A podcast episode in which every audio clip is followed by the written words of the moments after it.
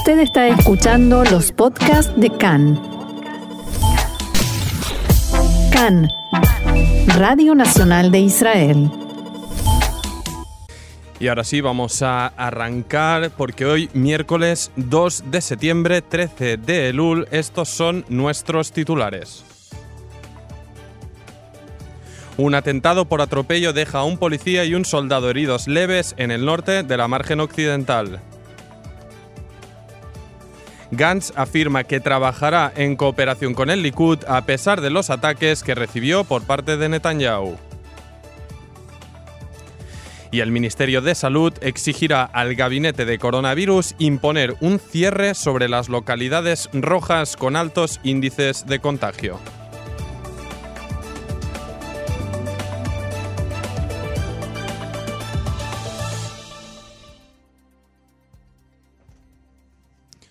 Bien, vamos con esta primera noticia de la mañana en que un palestino estrelló su vehículo a primera hora de la mañana contra un auto de la policía en el cruce de Tapuaj en Samaria. En el vehículo se encontraban un policía y un soldado que sufrieron heridas leves y fueron trasladados al centro médico Rabin en Petah Tikva. El terrorista fue identificado y baleado por otro agente de las fuerzas policiales y quedó herido estable. Desde la policía informaron que el individuo bajó de su automóvil y corrió hacia donde se encontraban los policías empuñando un cuchillo.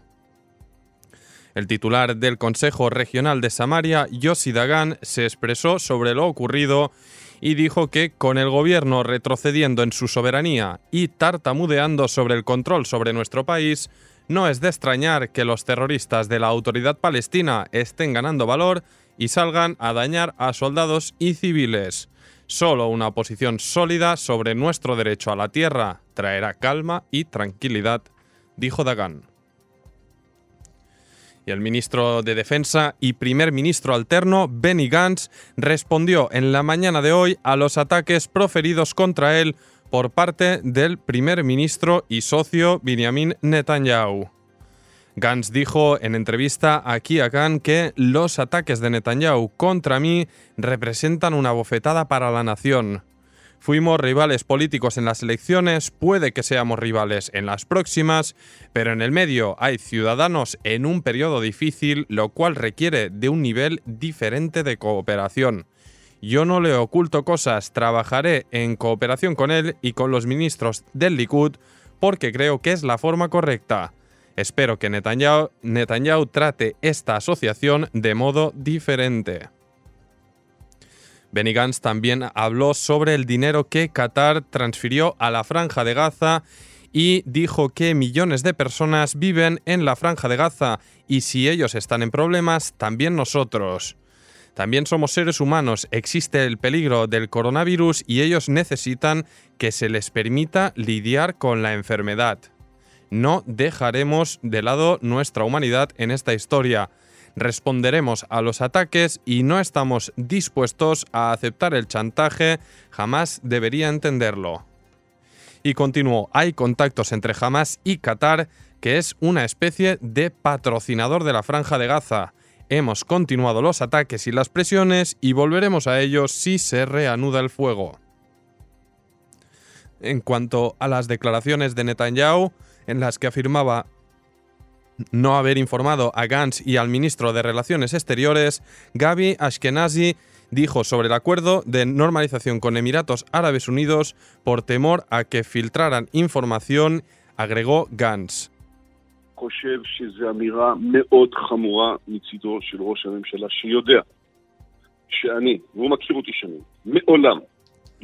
Son declaraciones muy serias del primer ministro. ¿Quién sabe que yo nunca he hecho manipulación política y nunca he filtrado información? Entiendo las consideraciones de confidencialidad, hay cosas maravillosas que se encuentran ocultas y es necesario mantenerlo en silencio. Sin embargo, llega un momento en el que es necesario actualizar a tu socio y no me refiero a tu socio de personas, sino a tu socio en la coalición del gobierno de Israel. Él no lo hizo y es una pena que así fuera.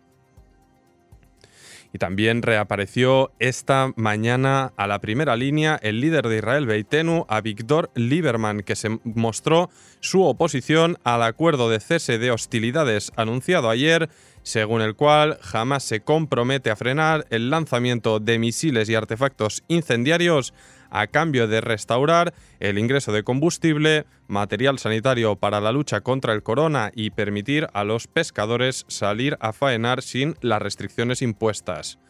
Para Lieberman se trata de un acuerdo de rendición frente al terror. Jamás demostró de nuevo que usar la violencia le trae beneficios. Según el político del partido opositor, el grupo islamista en Gaza está alcanzando las capacidades militares de Hezbollah y el ritmo de su fortalecimiento asusta.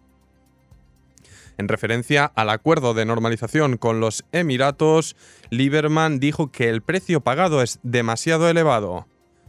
Todas las habladurías de paz a cambio de paz forman parte de la doctrina de las mentiras. El precio fue la retirada de la promesa de Netanyahu de aplicar la soberanía, dijo en referencia a la promesa electoral del primer ministro de anexar asentamientos y territorios de la margen occidental.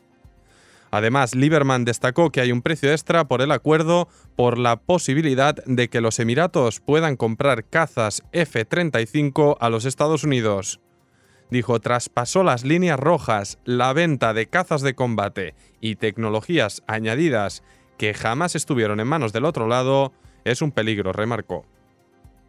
También habló del alto el fuego con Hamas el ministro de Cultura y Deporte, Gilly Trooper, que fue preguntado por el aumento de 20 a 30 millones de dólares que Israel permitió ingresar a Gaza de manos del emisario qatarí. Dijo Trooper, no se trata de la cantidad de dinero que entra a la franja, sino a dónde llega. Dinero sin supervisión parece que acaba llegando a elementos que dañan la seguridad de Israel. Y más información política, una iniciativa del gobierno y la Knesset intenta detener la decisión de la Corte Suprema de Justicia que conllevaría la evacuación de decenas de familias residentes del asentamiento de Mitzpe Karmim el cual se halla bajo jurisdicción del Consejo Regional de Binyamin. El veredicto de la Corte impondría que las familias deben abandonar sus casas en un plazo de tres años, las cuales serían después demolidas. Según publicó Khan, la iniciativa del Parlamento consiste en impulsar una ley específica para este asentamiento a diferencia de la ley actual que aplica para todas las colonias. Quienes encabezan el avance de esta iniciativa son el ministro de Asentamientos, Tzahi Anekbi, el director general de la oficina del primer ministro, Ronen Pérez, y el titular del Consejo Regional de Binyamin, Israel Gantz, junto con los habitantes de Mitzpe Karmim. El veredicto fue dictado la semana pasada por mayoría. El juez Neil Hendel se opuso a la sentencia, mientras la presidenta de la Corte Suprema, Esther Hayut, y el vicepresidente Hanan Melker se declararon a favor. La sentencia contempla que el vaciamiento del asentamiento se realizará solo cuando se haya encontrado una alternativa de vivienda para sus residentes.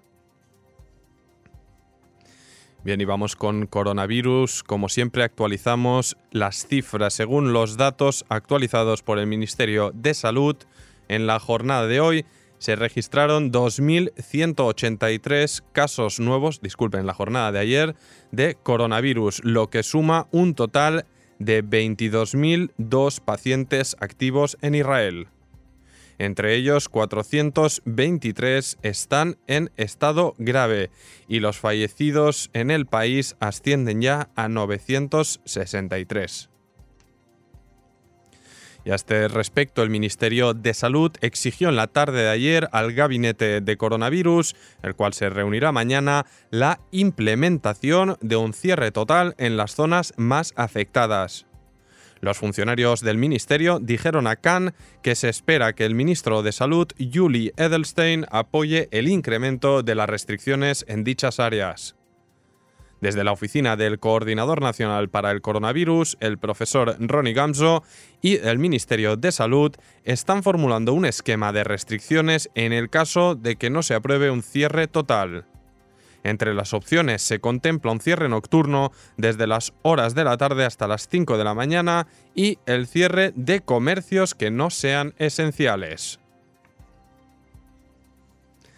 Y el director del Centro Médico del Galil Inaria, el profesor Maset Brahum, comparó esta mañana la alta tasa de contagios en la sociedad árabe con un camión descarrilado.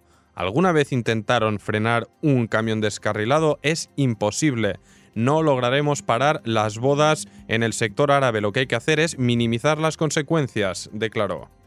Por ello, el profesor Brahum aboga por permitir casamientos de hasta 150 invitados en espacios abiertos y bajo supervisión del Estado, una propuesta que hizo llegar incluso el primer ministro. Además, indicó que en el centro que dirige se ha registrado un significativo aumento de pacientes, por lo que pronto llegaremos a la frontera de lo que podamos asumir y terminó, aunque se encuentre la vacuna, tendremos que vivir con el virus por lo menos dos años, es una enfermedad dura y la gente no lo entiende. Y otra información de última hora que conocíamos antes de iniciar el programa, el parlamentario de Yesh Atid, Ofer Shelah, ha anunciado oficialmente esta mañana que exigirá poder presentarse a la dirección del partido actualmente liderado por Yair Lapid. Shelah escribió en su cuenta de Twitter que en los últimos días le presenté a Lapid la necesidad urgente de renovar Yeshatit incluso antes de que afrontemos nuevas elecciones. Debe empezar por primarias abiertas cuanto antes para la dirección del partido. Yo me presentaré y me alegrará que otros también lo hagan. Sin ellas no seremos alternativa y no ganaremos. Actualmente, Shelah es el tercero en la lista de Yeshatit y también ejerce de director de la Comisión de Supervisión al Estado de la Knesset. Y respecto a la violación grupal en Eilat, el juzgado regional de Beersheba se presentó, presentó hoy la acusación formal contra 11 sospechosos en la causa y de la violación a una menor de 16 años en Eilat, recordamos, producida hace tres semanas. En total se identificaron gracias a las cámaras de seguridad a 16 de los involucrados mientras esperaban en los pasillos del hotel. Y han sido acusados cuatro, dos adultos de 27 y dos menores de 17 años. El resto han sido acusados de ayudar en la violación, de cometer actos indecentes y de no evitar el crimen. Por ahora no se hallaron pruebas para inculpar a la directora del hotel Mar Rojo sospechosa de haber alterado la investigación. Y también una noticia de última hora que conocíamos hace, escasos minutos. La policía estuvo en máxima alerta esta mañana en Eilat también, después que se descubriera a un ciudadano jordano cruzando la frontera, nadando por el mar y saliendo en una playa de la costa israelí. El ejército confirmó que el sospechoso fue inmediatamente arrestado. De inmediato los bañistas fueron desalojados de la playa de Almoc, que posteriormente fue clausurada.